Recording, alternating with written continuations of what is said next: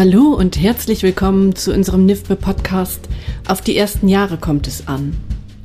Wir beschäftigen uns hier regelmäßig mit vielfältigen Themen der frühkindlichen Bildung. Immer wissenschaftlich fundiert und zugleich nah an der Praxis. Das Wickeln als Moment des Beziehungsaufbaus, das ist das Thema der neuen Folge. Auf die ersten Jahre kommt es an. Ich bin Katrin Hohmann, als Kindheitspädagogin in der Wissenschaft und pädagogischen Praxis tätig. Ja, besonders im ersten Lebensjahr ist ein Kind im Pflegemoment auf die Unterstützung seiner Bezugsperson einfach total angewiesen. Im zweiten Lebensjahr nimmt die Ich-Entwicklung eine wichtige Veränderung an und das Kind möchte selbst, ganz, ganz selbst die Welt erobern und immer mehr alleine tun. Mindestens aber daran beteiligt sein. Die Sauberkeitsentwicklung ist ein wichtiger Prozess, in dem kindliches Selbstvertrauen gestärkt und Kinder sich ihrer Selbstwirksamkeit bewusst werden können. Im Gespräch möchten wir schauen, wie Kinder entsprechend einbezogen werden können und dieser wichtige Beziehungsmoment zu einem Wohlfühlmoment für die Fachkraft werden kann. Um über diese Dinge zu sprechen, haben wir Fea Finger zu einem Gespräch eingeladen. Herzlich willkommen, Frau Finger. Ja, hallo. Vielen Dank, dass ich da sein darf. Vielen Dank für die Einladung. Ich freue mich sehr, über dieses wichtige Thema heute sprechen zu dürfen. Frau Finger, würden Sie so nett sein, uns sich den Hörern und Hörerinnen in Kürze vorzustellen? Ja, gerne. Wie Sie schon gesagt haben, mein Name ist Fea Finger. Äh, ich bin Kindheitspädagogin, ich bin Empathie- und Resilienztrainerin und ich bin stellvertretende Einrichtungsleitung in einer Kita. Und ich habe jetzt ja gute neun, zehn Jahre ungefähr Berufserfahrung und habe da einfach ganz viel, gerade im Bereich Grippe gemacht, ganz unheimlich viele Kinder natürlich gewickelt und ähm, beschäftige mich jetzt in letzter Zeit auch viel mit der gewaltfreien Erziehung, mit Partizipation. Das kommt natürlich einfach so über den, äh, über den Berufsalltag, aber es macht nochmal was aus, wenn man sich wirklich ganz bewusst mit diesen Themen auseinandersetzt. Deshalb finde ich das so wichtig, das auch gerade in der Wickelsituation immer wieder zu besprechen und zu thematisieren. Jetzt sagen Sie, Sie sind halt ungefähr zehn Jahre im, im beruflichen Kontext mit Kleinkindern täglich. Wenn wir Sie mal zurückbeamen in die Anfänge Ihrer Zeit, in Ihrer Praxiserfahrung, haben Sie von Anfang an gern gewickelt oder ist das erst entstanden? Ich würde sagen, ja. Ich habe von Anfang an tatsächlich gerne gewickelt. Ich hatte aber sehr viel Respekt davor, besonders am Anfang, weil ich keine eigenen Kinder hatte. Ich hatte davor nie gewickelt. Ich hatte keine Ahnung, kann ich da was kaputt machen? Wie geht das überhaupt? Dann war, dann ist es also, das empfinde ich heute auch immer noch so, das ist eine sehr intime Situation. Und wenn man dann da so ein Kind vor sich hat, das man eigentlich ja nicht wirklich kennt, hatte ich damals schon, also schon in meinen ersten Praktika eigentlich im Studium so das Gefühl, dass da gehört schon viel dazu. Also sehr viel Vertrauen von dem Kind mir gegenüber. Und in vielen Einrichtungen wird es ja Gott sei Dank auch so gehandhabt, dass eben Praktikantinnen die ersten, keine Ahnung, drei, vier Wochen gar nicht wickeln, sondern wirklich nur äh, im Beziehungsaufbau sind. Und das finde ich auch gut, dass das so gemacht wird, weil ich weiß noch, wie mich das herausgefordert hat, also erstens quasi das Handwerkliche, also wie, wie rum gehört die Windel, wie mache ich das, ja, so, aber eben auch nicht dem Kind irgendwas da überzustülpen, für das es vielleicht gerade nicht bereit ist. Und ich finde, das braucht auch in der, in der Anleitung von Praktikantinnen und Praktikanten hm, sehr viel Feingefühl und auch sehr viel Fachwissen, wie eine Wickelsituation auch schön aussieht. Genau, und jetzt in dem Prozess, also Sie haben ja gerade beschrieben, jetzt auch in den Jahren, dass Sie sich immer mehr mit den Themen auseinandergesetzt haben und auch mit der Gewaltfreiheit, mit der Achtsamkeit. Jetzt im Hinblick auf das Wissen und die jetzige Situation, würden Sie sagen, heutzutage wickeln Sie gerne? Ja, auf jeden Fall. Für mich ist Wickeln wenn ich ein Kind wickeln darf, also es ist ja nicht so, dass ich hingehe und sage, so komm, ich wickel dich jetzt mal, wir machen das jetzt so, sondern ich frage das Kind. Und wenn ich das darf, das ist jedes Mal wie so ein kleiner wie so ein kleiner Ritterschlag. Wenn, wenn dann so ein einjähriges Kind, das sich noch nicht vielleicht groß ausdrücken kann verbal, wenn es mich anschaut und vielleicht nickt oder so ein kleines Ja, und dann marschiert es los und ich darf das dann machen. Das, ich finde das eine sehr, sehr große Auszeichnung. Ich habe da, ja, Ehrfurcht ist jetzt ein sehr großes Wort, aber ich finde das sehr zu respektieren. Und ähm, mit der Haltung gehe ich da auch rein ich freue mich darüber und ich mache das sehr gern. Und jetzt natürlich hat sich das über die Jahre, bin ich natürlich sicherer geworden damit auch. Aber das, das ist so der Weg. Also von dieser anfänglichen OO, wie, wie ist das jetzt wohl und was denkt das Kind und was empfindet das hinzu? Ich kann jetzt die Feinzeichen anders deuten und ich kann das jetzt ein bisschen anders wahrnehmen. Und natürlich gibt es auch Kinder, die sagen Nein. Und das ist genauso in Ordnung. Das macht den Respekt vor der Entscheidung des Kindes nicht kleiner für mich, sondern fast nicht, nicht größer. Es macht es anders weil es mir natürlich auch zeigt, ich darf da vielleicht noch mal ein bisschen in Bezug gehen oder das einfach respektieren. Manchmal habe ich schon einen sehr guten Bezug zu einem Kind und es hat einfach gerade einen anderen, einen anderen Fokus in seinem Tag und dann ist es auch in Ordnung. Nur Im besten Fall können wir davon ausgehen, so wie Sie es auch gerade beschrieben haben, dass eine vertrauensvolle Beziehung aufgebaut werden konnte, dass das Kind, was von Ihnen oder von einer anderen Fachkraft begleitet wird beim Windeln wechseln oder gewickelt wird. Auch das sind ja nochmal so zwei Aspekte, die wir uns angucken können. Was passiert denn da eigentlich? Dass dann Beziehungsaufbau stattgefunden hat, dass überhaupt die Nähe zugelassen werden kann. Vielleicht gehen wir nochmal einen Schritt zurück und gucken, was ist Wickeln denn eigentlich? Weil wir sprechen jetzt hier über eigentlich einen normalen äh, Akt, ich glaube, den man sich einfach so vornehmen kann und denken kann, ja, wir wechseln einfach eine Windel. Aber worüber wir jetzt schon angesprochen ähm, haben, Beziehung, äh, das Kind kann Nein sagen, äh, Partizipation und, und, und da kommen ja noch weitaus mehr Bereiche zum Tragen. Vielleicht können wir darauf nochmal einen Blick werfen und schauen, was für ein Kind dieser Moment eigentlich so inne hat. Also ich finde, ein, ein ganz großer Aspekt ist so der Moment, wenn ich als Erwachsene entscheide und jetzt braucht es eine frische Windel. Das ist ja erstmal was, wo ich die Verantwortung übernehme und ganz klar sage, das entscheide ich jetzt. Die Windel ist in irgendeiner Form gefüllt und ich möchte das Kind da nicht drin lassen. Das heißt, ich entscheide das. In manchen Fällen kommen die Kinder auch von selbst und sagen, oh, hab Kaka oder so, ja, und dann ist es ganz klar, das ist jetzt ein Auftrag an mich, wir machen das zusammen, gut. Aber das, damit, damit beginnt es schon. Also die erwachsene Person entscheidet, jetzt ist es soweit. Und dann ist eben die Frage, wie gestalte ich das Ganze? Und da kommen die ganzen Aspekte zum Tragen, die Sie jetzt gerade genannt haben, eben, dass das Kind das mitentscheidet. Also wer geht denn mit mir überhaupt? Ja, wie läuft das dann ab? Also möchte das Kind vielleicht, möchte es sich hinlegen oder möchte es vielleicht stehen bleiben, möchte es vielleicht noch auf die Toilette gehen. Da kommen ganz viele Dinge zusammen, das ist dann die Partizipation, aber die beginnt ja auch schon früher, die beginnt schon, das hatte ich gerade schon so kurz gesagt, bei der Entscheidung, wer geht denn da mit? Wenn das Kind zu mir Nein sagt, ich kann es ja nicht in der vollen Windel stehen lassen. Welche Alternativen biete ich dann an? Und da habe ich auch lustige Sachen erlebt, schon in der Vergangenheit, wenn dann eben ein Kind zu mir Nein gesagt hat und ich habe das dann akzeptiert dass dann mich auch schon Kolleginnen ganz groß angeschaut haben, gesagt haben, was, was machst du denn da? Aber mir ist es wichtig, dieses Nein zu respektieren, weil es natürlich da, ähm, das, das klingt immer so abstrakt, ne? es geht um Partizipation, aber es geht um das Recht des Kindes auf Teilhabe an allen Belangen, die es selbst betreffen, in der Form, in der es das entscheiden kann. Und in dem Fall kann es das ganz klar entscheiden. Und das ist meine Aufgabe, dann zu gucken, wie gehe ich mit dieser Entscheidung um. Also was mir gerade noch aufploppt, ist der Punkt, ich kann es ja nicht in seiner Windel stehen lassen, aber ich respektiere auch das Nein. Und das könnte ja bei der einen oder anderen Fachkraft auch einen Druck erzeugen und eine Sorge erzeugen und vielleicht auch im Hinterkopf, huch, nee, ich möchte ja nicht, dass das Kind wund wird. Ich möchte nicht, dass es einen roten Po bekommt. In der Regel passiert das ja nicht sofort. In der Regel dauert das ja auch einen Moment. Aber wie geht man oder wie würden Sie, wie gehen Sie mit dieser Situation um, wenn ähm, Sie von einem Kind ein Nein erfahren?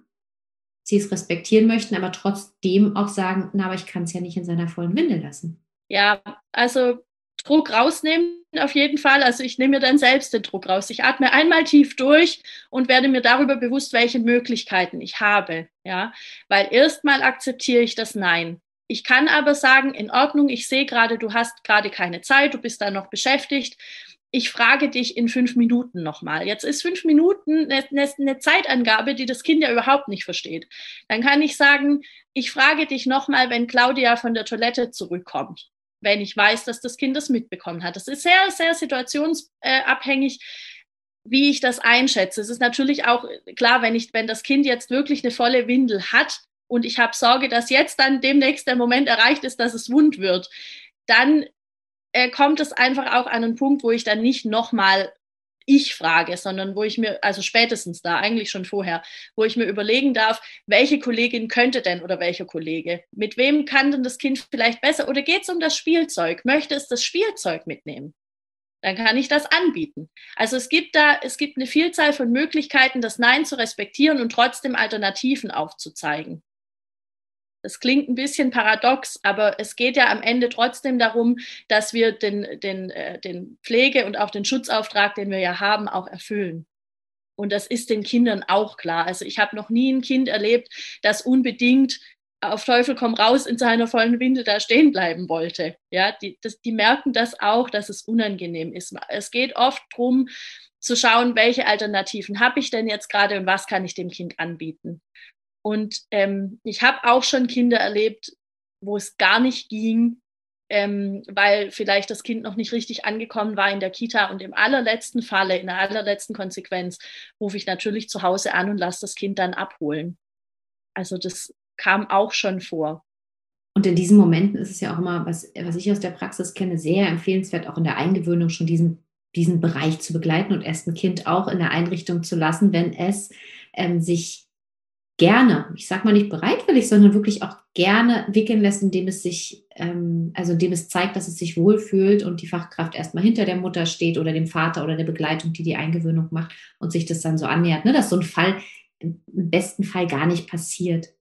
Genau, wer vielleicht den Podcast auch gehört hat, da möchte ich nochmal einen Verweis zu machen, weil das an dieser Stelle sehr, sehr, also sehr hilfreich sein könnte, zu den Grenzen, die Kinder ja aufzeigen und dass wir ja damit auch ganz bewusst in ihren Schutzbereich eintreten. Ne? Gerade beim Wickeln kommen wir den Kindern ja total nah.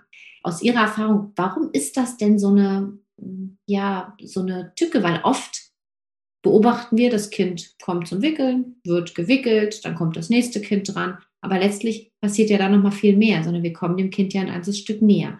Ja, äh, das erfordert eben sehr viel Feinfühligkeit von der Fachkraft, um da zu merken, jetzt komme ich dem Kind vielleicht zu nah. Das kann sein, dass das Kind es sogar mit sich machen lässt tatsächlich. Aber es ist dann so ein Gefühl, ah, so ganz, so ganz sicher sind wir hier gerade beide nicht in der Situation wir stehen das jetzt zusammen durch. Nächstes Mal überlegen wir uns was anderes. Vielleicht versuche ich dann doch noch mal mehr die Beziehung zu dem Kind aufzubauen oder ähm, vielleicht gehe ich auch zurück und sage zu meinen Kolleginnen, hört mal, das hat sich gerade irgendwie noch wackelig angefühlt. Also es ist wirklich wie so auf dem Baumstamm balancieren, ja. Und es hat sich wackelig angefühlt. Ich bin da noch nicht so weit oder das Kind ist mit mir noch nicht so weit. Ja, man kann ja immer einen Schritt zurückgehen wieder. Das ist wie in der Eingewöhnung. Wenn ich merke, dass kaut noch nicht hin, dann habe ich Möglichkeit, dann gehe ich einfach einen Schritt zurück. Da vergebe ich mir auch nichts damit. Also ich glaube, manchmal ist das so ein, so ein Ding ähm, unter, unter Fachkräften, weil man eben auch oder weil viele ja auch wissen, wie, wie hochgestellt das Wickeln ist. Ja, wir haben dann auch von Amy Pickler beziehungsvolle Pflege und so schwebt dann da immer mit im Raum. Und ich habe manchmal den Eindruck, dass Fachkräfte denken, sie sind nicht gut genug in ihrem Job, wenn sie jetzt dieses Kind nicht wickeln können. Ich glaube aber, in manchen Situationen ist das Gegenteil der Fall. Man darf auch sagen, es haut noch nicht hin, das Kind fühlt sich mit mir noch nicht so richtig wohl. Vielleicht fühle ich mich mit dem Kind noch nicht, nicht so richtig wohl. Und es wäre auch wichtig, das nicht unbedingt vor dem Kind dann zu sagen, sondern in der Teamsitzung.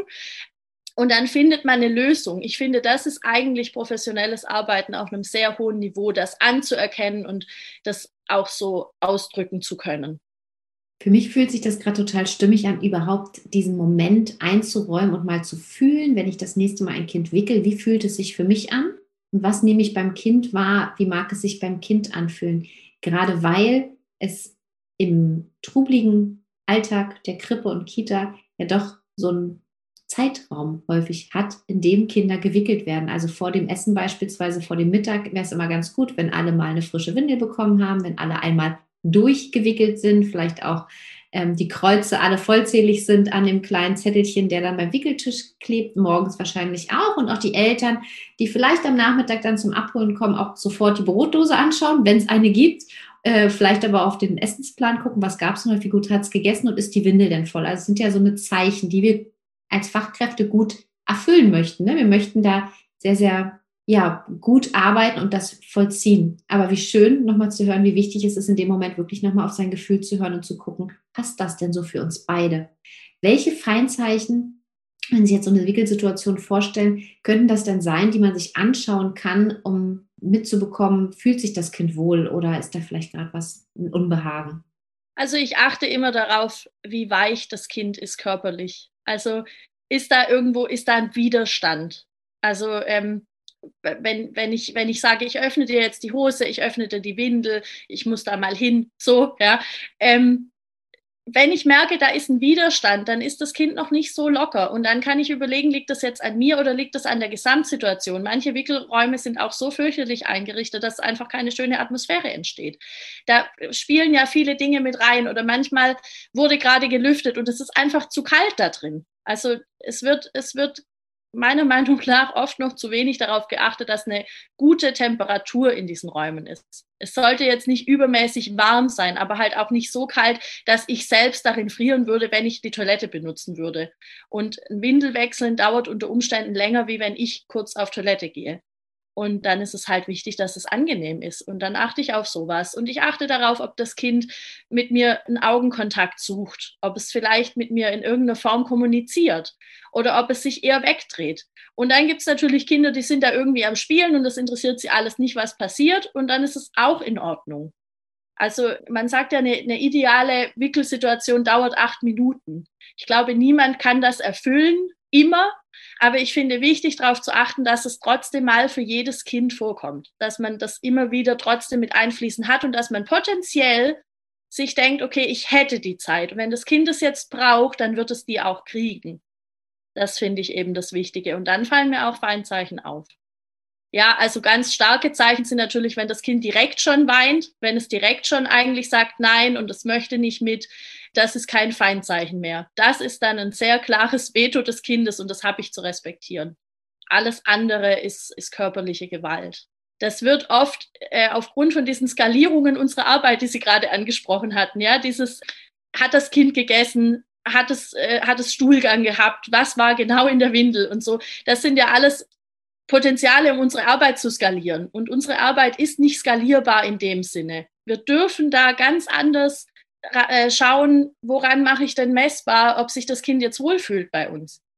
Und das entscheidet nicht, wie viel es gegessen hat, das entscheidet auch nicht der Windelinhalt, das entscheiden vielleicht Spielsituationen, das entscheiden ganz andere Entwicklungsgeschichten.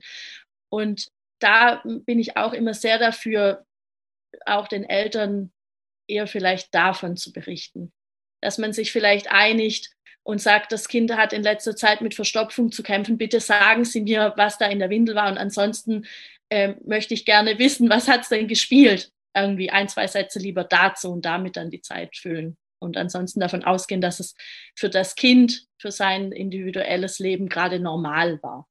Ich denke auch, dass das ein ganz wichtiger Punkt ist, Eltern da mitzunehmen und einfach schon allein dieser Satz ne, von der Fremdbestimmung zur Selbstwirksamkeit, wenn man sich darüber mal so Gedanken macht, was das doch eigentlich für ein wichtiger Prozess ist bei Kindern, dass sie selbstwirksam daran nicht nur beteiligt werden, sondern es geht ja um ihren Körper. Das ist ja ein ganz, ganz wichtiger Schritt zu ihrem Sein.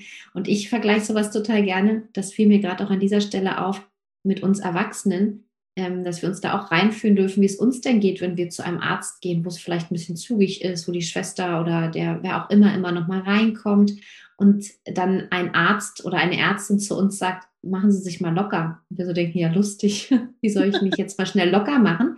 Ne, aber selbst auch spüren, wann ist es uns vielleicht auch unangenehm, uns auszuziehen oder ähm, ja, einfach jemand näher an uns ranzulassen, aus welchen Gründen auch immer. Und diesen Umkehrschluss auch bei den Kindern zuzulassen und zu sagen, ja, warum soll es denn einem Kind jetzt anders gehen, bloß weil es das halt viele Male am Tag erlebt. Und gerade deswegen ist es ja so wichtig, gerade weil es das viele Male am Tag erlebt, ist es ja wichtig, das so angenehm und so schön wie möglich zu gestalten und es da auch wirklich jedes Mal mitzunehmen. Für uns ist es halt ähm, nur eins von vielleicht zehn Kindern, das ich jetzt gerade ähm, wickeln soll. Aber für dieses Kind ist es dieser Moment und das ist wichtig, dass der gut gestaltet wird, dass, dass das Kind ähm, da merkt, es wird jetzt nicht über meinen Kopf hin irgendwas mit mir gemacht, sondern ich bin mit in der Situation, ich bin mitbeteiligt. Und es, es geht ja dann auch weiter in Richtung, ähm, äh, windelfrei werden tatsächlich, also in, in Richtung, ich, ich lerne meinen Körper kennen und dann soll das plötzlich funktionieren, ja. Man entscheidet quasi über die Köpfe der Kinder hinweg, jetzt wird das und das und das mit dir gemacht und auf einmal soll das Kind aber selber wissen, wann es auf Toilette muss. Das funktioniert nicht. Also für mich ist das ein totaler Widerspruch. Da spielen natürlich noch andere Entwicklungen mit rein, aber sich das auch einfach bewusst zu machen, dass das Kind hat einen Körper und das hat diesen Körper von Anfang an. Und wir dürfen da nicht einfach irgendwas entscheiden. Wenn ich nicht möchte, dass mit mir und mit meinem Körper irgendwas gemacht wird und irgendwas entschieden wird, dann darf ich das auch nicht bei einem Kind machen und sei es noch so klein. Also Fragen, ganz wichtig, das Kind vorbereiten, sprachlich begleiten, auch schauen, ähm, wie reagiert es, fühlt es sich wohl. Wir sind in der Verantwortung, ich fasse gerade so mal ein bisschen zusammen, ne? wir sind in der Verantwortung herauszufiltern und herauszufinden, woran liegt es, warum könnte das Kind sich gerade noch nicht so wohl fühlen in der Situation. Ähm, können wir daran was ändern? Was können wir daran ändern? Das sind so ganz wichtige Punkte. Ähm, und was wir noch angesprochen hatten, oder Sie gesagt haben, ist auf jeden Fall die Nähe, die Grenzen, die wir wahren müssen. Und ich würde sogar noch mal einen Schritt zurückgehen und mich fragen, wie finden wir denn raus, dass ein Kind etwas in der Windel hat? Weil auch das ist ja noch ein Bild, was wir gerne in der Praxis beobachten können, auch von Eltern. Und ich weiß auch in meinen Anfängen, dass es mir passiert ist, definitiv, dass ich mal eben zu einem Kind hingelaufen bin und entweder nah rangegangen bin und gerochen habe oder ähm, tatsächlich auch so von hinten mal kurz so reingeluckt. Wenn ich mhm. mir vorstelle, das würde jemand mit mir machen und läuft an mir vorbei und guckt mal kurz so in meine Hose, ist das wieder ein ganz anderes Bild. Ich denke, huch, was ist das denn? Aber es ist ein Bild, was wir, was ich auf dem Spielplatz wie auch in den Einrichtungen ähm, häufiger sehen konnte. Wie können wir feststellen, dass die Windel voll ist, ohne die Grenze des Kindes dabei zu verletzen? Naja, auch wieder Fragen. Ne? Also das ist auch ähm, so, ich kann das ja formulieren. Ich kann ja sagen, Jonas, ich glaube, deine Windel ist voll. Darf ich mal nachschauen? Oder darf ich mal, darf ich da mal meine Hand dran halten, darf ich mal fühlen, ob die voll ist? Oder das Kind auch fragen, denkst du, deine Windel ist voll? Ist da was drin? Möchtest du eine frische Windel haben? Das sind alles Dinge, die ich ja fragen kann. Also es gibt auch immer wieder Kinder, die wollen dann die anderen Kinder begleiten. Wenn wir dann schon da sind, kann ich sagen, hey, ähm, Katharina, möchtest du auch eine frische Windel haben? Zum Beispiel. Und dann sagen die schon ja oder nein. Dann wissen die schon eigentlich ganz gut Bescheid. Und für Kinder ist es auch wichtig, damit dabei zu sein und auch eben an den anderen Kindern zu sehen, wie läuft denn diese Situation ab. Weil wir ja wissen, Kinder lernen an Vorbild, Kinder lernen an diesen ganzen Modellen. Und ähm, gerade für Kinder, die jetzt neu in der Einrichtung sind, finde ich das unheimlich wichtig, dass sie das einfach sehen können. Was passiert da in diesem Raum? Wie, wie geht Fea jetzt mit den anderen Kindern um? Weil die Wahrscheinlichkeit, dass sie dann mit mir auch so umgeht, ist ja unheimlich hoch. Ich glaube, das dürfen wir nicht unterschätzen, dass, dass, dass Kinder das einfach schnell raushaben, wie, wie solche Dinge ablaufen. Und das permanent beobachten und sich auch ja. permanent auf ihre Art und Weise einfühlen ne, und äh, schauen, wie, wie, wie funktioniert das. Darf ich fragen, wie funktioniert das in Ihrer Einrichtung? Wie wird dort vorgegangen? Haben Sie einen Wickelplan? Wickeln Sie nach Zeiten? Wie, wie handhaben Sie das dann praktisch? Also ich kenne das, dieses Wickeln nach Zeiten. Ich finde das fürchterlich. Ich finde es ganz fürchterlich an den Bedürfnissen der Kinder vorbei auf, auf mehreren Ebenen, weil das oft ausartet in so ein Akkordwickeln. So dieses, und wir haben jetzt drei Kinder auf dem Wickeltisch und los geht's. Und dann findet auch nicht mal mehr im Ansatz irgendeine beziehungsvolle Pflege statt. Also klar, so Kleinigkeiten vielleicht können da noch irgendwie sein, aber nicht, nicht so, dass das Kind sich tatsächlich gerade gesehen fühlt in seiner Individualität. Bei uns ist es tatsächlich so, ähm, dass wir nach Bedarf wickeln. Also wenn ich einfach sehe, oder oh, hängt aber wirklich schon eine Windel, ja, oder die sieht einfach voll aus, und dann gehe ich hin und dann sage ich, du, ich finde, deine Windel sieht ganz schön voll aus, darf ich mal gucken? Und wenn das Kind mir das erlaubt, dann ist es ein erster Schritt. Und dann sage ich, ja, die ist voll, darf ich dir eine neue Windel anziehen? Und dann kann das Kind immer noch Nein sagen.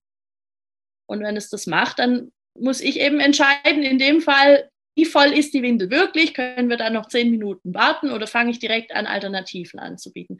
Aber ich finde das eben wichtig. Und dann ähm, gibt es natürlich einen Plan, äh, wo es für jedes Kind eine Spalte gibt, in das wir eintragen, ähm, das Kind wurde gewickelt und wir tragen auch ein, was in der Windel war, weil das eben für, für Eltern wichtig ist oder weil es für uns vielleicht auch mal wichtig ist. Und ähm, dann kann einfach die nächste Kollegin gucken, ah, okay, die und die Kinder waren schon dran. Und dann natürlich schauen wir auch, dass am Vormittag möglichst alle Kinder mal eine Windel bekommen haben. Aber ähm, wenn eben gar nichts zu wickeln, also wenn, wenn nichts in der Windel ist, dann muss ich auch nicht eine neue Windel anziehen un, unbedingt. Dann darf ich mich eher fragen, warum ist da nichts drin? Hat das Kind heute nichts getrunken? Da kommen wir ja, in einen ganz anderen Bereich direkt. Ja? ja, ja, genau. das kommt eben auch vor. Also ich glaube, es ist schon wichtig, das irgendwo zu notieren, ähm, eben weil viele Menschen da sind. Und es sind, es bin ja nicht nur ich. Wenn ich jetzt alleine bin und mir das alleine alles merken kann, dann ist es okay, aber das ist, dann ist es wieder nicht okay vom Personalschlüssel her, ja, weil dann kann ich auch nicht richtig wickeln. Also da, da spielen viele, viele Faktoren mit rein. Und das eine ist, ähm, das eine sind Rahmenbedingungen und das andere ist, wie gestalte ich das gut fürs Kind. Und ich ähm, bin da auch immer sehr dafür, in dem Moment, wo ich merke, ich habe die Zeit nicht, mich wirklich um einzelne Kinder zu kümmern, also auch nicht nur jetzt in der Wickelsituation, sondern generell zu gucken, woran liegt das? Ist da vielleicht auch mal ein Gespräch mit dem Träger fällig, damit wir wirklich eine qualitativ hochwertige Arbeit machen können, brauchen wir auch genug Leute, die, die, ähm, die da einen hohen Anspruch auch an sich haben.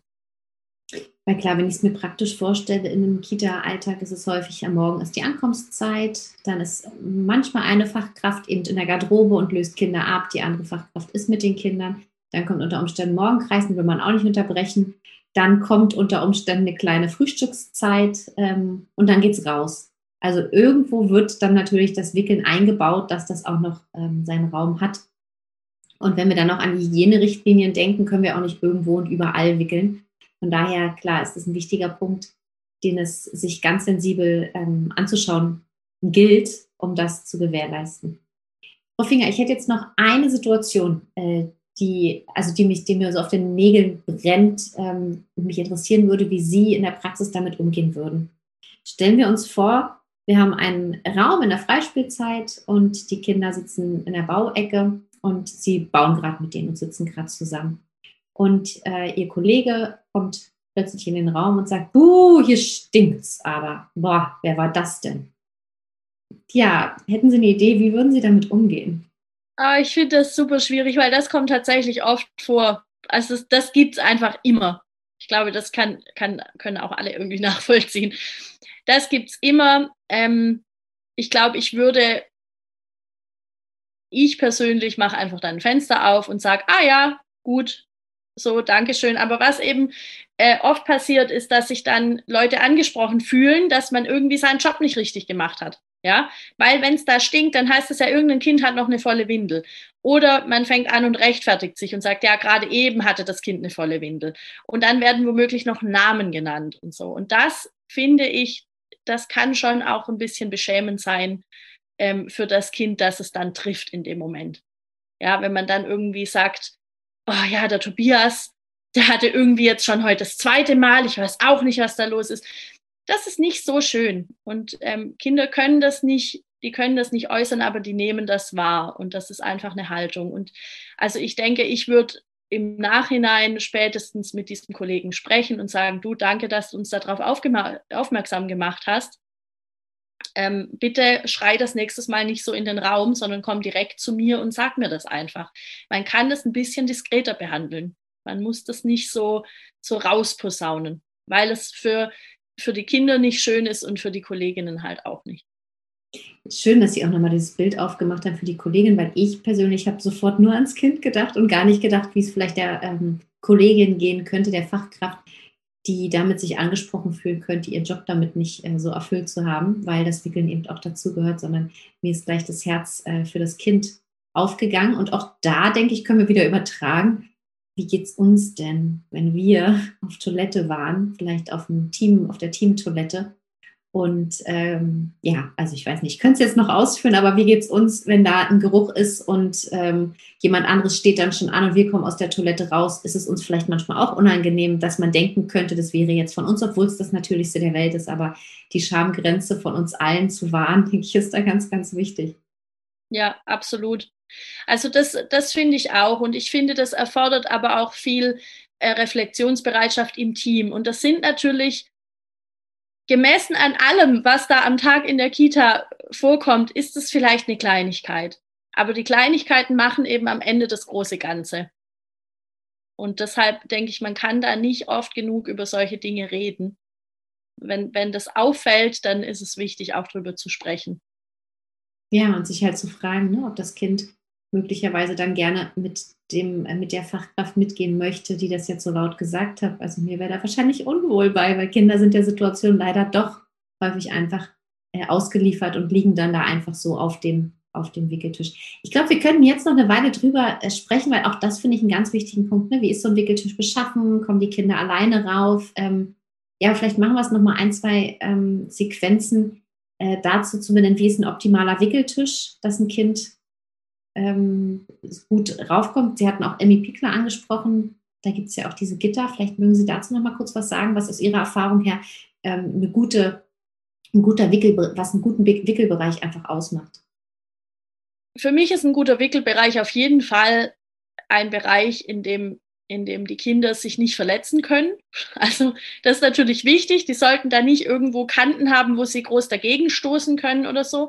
Dann, wenn es einen Wickeltisch gibt, dann finde ich wichtig, dass es eine Treppe gibt, die die auch ähm, selbst benutzen können. Eventuell abschließbar, falls Kinder schon mal vorlaufen und irgendwie schon was vorbereiten wollen oder so, dass die nicht ohne mich dann auf diese Treppe klettern und dann von diesem Wickeltisch runterfallen können zum Beispiel.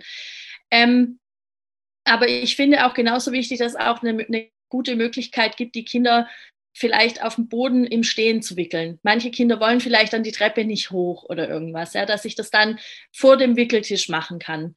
Ähm, oder dass der Wickeltisch vielleicht so beschaffen ist, dass es auch gehen würde im Stehen ähm, auf diesem Tisch, weil äh, natürlich manche auch einfach Probleme haben im Rücken oder so. Also es sollte halt für möglichst alle Beteiligten irgendwie gut machbar sein. Ja, also andere, manche Kolleginnen haben vielleicht ein Problem auf dem Boden, sich da irgendwie kurz hinzusetzen und das Kind zu wickeln. Oder ja, und dann gibt es vielfältige Möglichkeiten. Ich kann da einen Stuhl hinstellen oder eben doch das Kind im Stehen auf dem Wickeltisch, aber dann muss das halt gesichert sein, dass das Kind mir da nicht währenddessen runterfällt.